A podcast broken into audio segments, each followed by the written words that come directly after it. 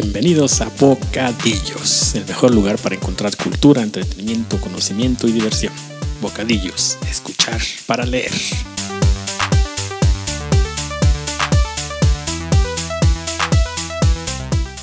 Amigos, sean ustedes bienvenidos a este su primer episodio, el primer episodio de Bocadillos. Escuchar para leer. ¿Qué mejor manera? ¿Qué mejor manera de iniciar este primer episodio con un bocadillo realmente suculento? Es un libro, es un libro de un actor sueco llamado Nichlak Nachogdag, así como suenan, que bueno, la pronunciación solamente en sueco será diferente. Fue galardonado con el mejor libro del año 2017 en Suecia, ha sido traducido a múltiples idiomas y el título es muy sencillo, 1793. ¿Por qué? ¿Por qué tengo tanto énfasis y por qué pretendo que ustedes absorban este libro y se envuelvan con él y se sumerjan en él? Porque es una historia que tiene de todo.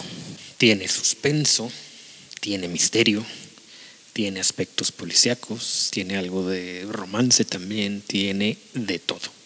De todos esos elementos que harán que ustedes se queden con un grato sabor de boca después de deleitarse con este bocadillo. Empecemos pues, empecemos pues con la reseña de 1793. Como su nombre lo indica, todo se desarrolla en el año 1793 el año 1793 fue un año bastante convulsionado en Europa. La Revolución Francesa estaba en plena efervescencia y esto pues traía mucha atención a todos los países de la región. En Suecia particularmente, que es donde se desarrolla nuestra historia, el rey Gustavo III había sido asesinado un año anterior y en el trono quedó su hijo, su hijo de 14 años, quien estaba siendo manipulado y estaba siendo manejado por intereses bastante oscuros, incluso contrarios a los, a los de su padre, que había sido rey, y que pues bueno, todo esto traía un ambiente bastante complicado en el país. El rey Gustavo, y aquí hago un paréntesis, fue famoso porque él estaba convencido de que el café era muy malo, que el café era un veneno, y, e hizo todo una odisea para demostrarlo. Convocó a los médicos más renombrados ahí del, del reino y utilizó a un condenado a muerte, un asesino que, que, estaba condenado a muerte, a tomar café todos los días. ¿Sí? Él obviamente pensando que con eso se iba a morir. Y otro delincuente lo perdonó con la condición de que bebiese té, o sea, que no tomara café, sino que bebiese té todos los días también, él pretendiendo con ello decir que, bueno, que el té era muy bueno y que el café muy malo. Pues curiosamente el experimento fue todo un fracaso. Primero murieron los médicos que estaban ahí siendo testigos del experimento, después del rey, que evidentemente fue asesinado. Muchos años más tarde el, condenado, el condenado a beber té y el, ¿quién creen que fue el último que se murió? efectivamente, el bebedor de café.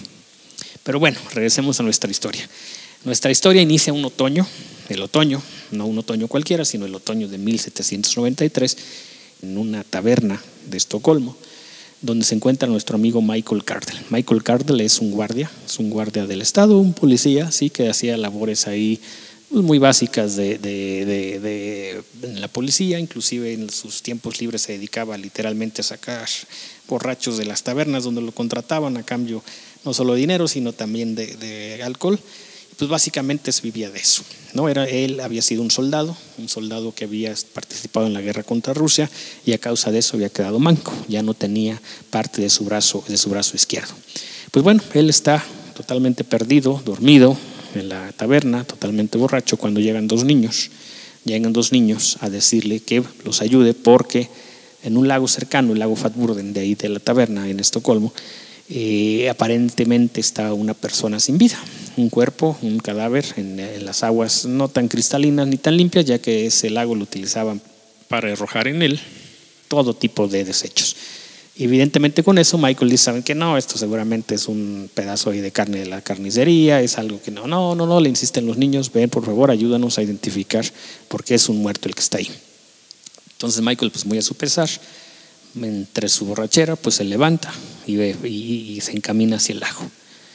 Pues sí, lo que, lo que confirma, lo que le decían los niños, efectivamente se ve que hay un cuerpo flotando ahí en el lago y pues él, un poco por la presión de los niños que lo estaban impulsando a sacarlo y siguiendo su deber, se arroja a sacar pues lo que quedaba de un cuerpo, lo que quedaba porque en realidad era solo un torso. Era un torso sin piernas, era un torso sin brazos e incluso sin ojos. Así en esas condiciones estaba lo que quedaba de ese cuerpo en el lago. El cuerpo es llevado a un osario, a un osario ahí de, una iglesia y el otro día pues la policía empieza a hacerse cargo del caso. Y es justo aquí, es justo aquí cuando entra nuestro segundo personaje importante de la historia, que es nuestro amigo Cecil Winch. Cecil Winch es un policía joven, es un policía honesto, es un policía que tiene fama de rectitud en la organización y con sus compañeros que como peculiaridad le gusta desarmar su reloj de bolsillo en las noches y volverlo al mar. Eso con eso mitiga un poco sus noches de insomnio, ya que tiene una enfermedad, una enfermedad que lo tiene muy muy cercano a la muerte y que día a día él tiene que vivir con mucha rapidez y con mucha velocidad porque siente que la vida se le va a causa de esta tremenda enfermedad. Enfermedad que aparte él trata de mantener en secreto. Entonces, una vez que inicia la investigación, conoce a Michael Carden. Michael Carden no se queda con la, con la duda, no se queda con la, con la inquietud y se juntan ahí en el osario donde está, donde está el, cadáver de esta persona, al cual nombran Carl Johan. Carl Johan es el nombre genérico, como decir Juan Pérez, para un cadáver que no está identificado. Y juntos entonces inician una investigación. La manera en la que, en, en la que Winch insta a Michael a, participar, es que dice, oye, pues tú también, a ti te falta un, brazo, dinos, este, con eso quizá tú me puedes ayudar a saber en cuánto tiempo hace que a esta persona le cortaron esas extremidades, etcétera. Entonces empiezan ellos juntos, sí, como de facto, a iniciar la investigación. La primera pista que ellos tienen es que esa noche, la noche en que encontraron el cadáver, también encontraron una silla, una silla litera, de esas que utilizaban para transportar a una persona en hombros. Esa misma noche encuentra una silla litera ahí en el lago y ese es el punto de partida para la investigación. Van atando cabos, ¿sí? van atando cabos para, para indagar primero quién es la persona, por qué está ahí, e inicia, e inicia toda una trama bastante entretenida, bastante coherente en encontrar las pistas que lleven a, identificar eh, este, este y a resolver este caso. Y justo, justo cuando van encontrando el, hilo conductor o cuando van a encontrar una solución, llega la segunda parte. Hasta aquí ustedes van a poder decir, bueno, es la clásica historia policíaca de el asesino y, y los detectives que están detrás de él.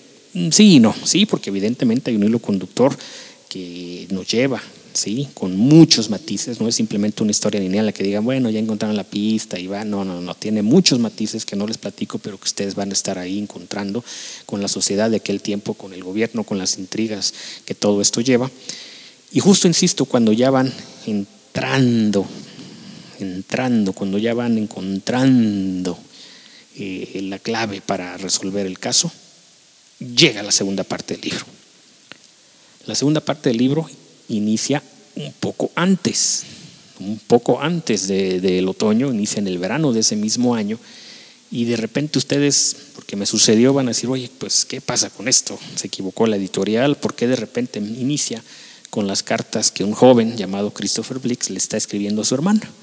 Un joven que narra ¿sí? también le, las penumbras de la guerra, había estado también en la guerra, tenía él la, ilusión de ser médico, de estudiar medicina, pero evidentemente las cuestiones de la guerra se lo impiden. Y llega a Estocolmo entonces a vivir de noche, porque básicamente él se dedica también a la vida nocturna con, en las tabernas. Eh, él vive de pedir prestado y después este, medio alargar el pago de los mismos préstamos para pedir más se conocen ahí con un amigo de similares, de similares motivaciones que se llama Richard, y justo se empiezan entonces a relacionarse con la, la nobleza haciendo alarde de algo que no tenían, ya que evidentemente ellos no pertenecían a esos círculos, y eso los lleva, eso los lleva a un suceso desafortunado, un suceso muy desafortunado para los dos, relacionado ahí con apuestas que ustedes van a ir identificando y van a ir ustedes descubriendo, lo cual da, genera en una tragedia enorme para él. Todo esto lo narra a través de sus cartas a su hermana. Y es ahí donde ustedes dicen, bueno, pues, ¿y qué tiene que ver con la investigación de Carl Johan? ¿Qué tiene que ver con Winch? ¿Qué tiene que ver con Michael? Eso es lo que le da sabor a la historia. Él empieza entonces, es una historia que también envuelve, que también atrapa, que también ustedes quieren saber el desenlace, y de repente entra la tercera parte del libro. La tercera parte nos lleva un poquito antes, nos lleva a la primavera, Y esta tercera parte narra otra historia, una historia de una joven llamada Ana Estina.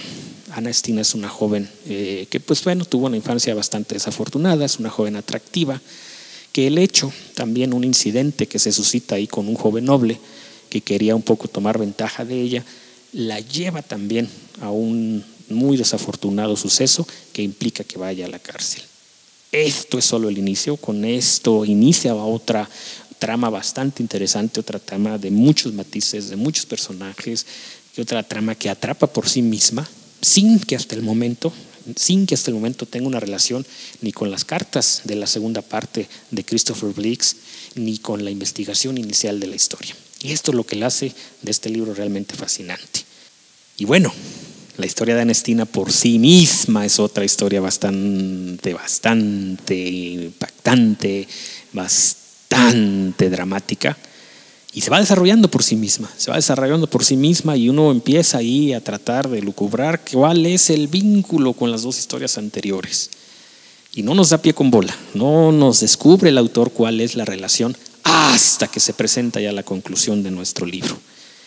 Es una conclusión magnífica ya que finalmente se entrelazan todas las historias, se va dando la solución al caso de ese cuerpo encontrado, vemos qué pasa también con esas cartas y qué, cuáles son el origen y a qué se debe todo el sufrimiento de Christopher Blix, vemos cómo Ana Estima encuentra también la redención.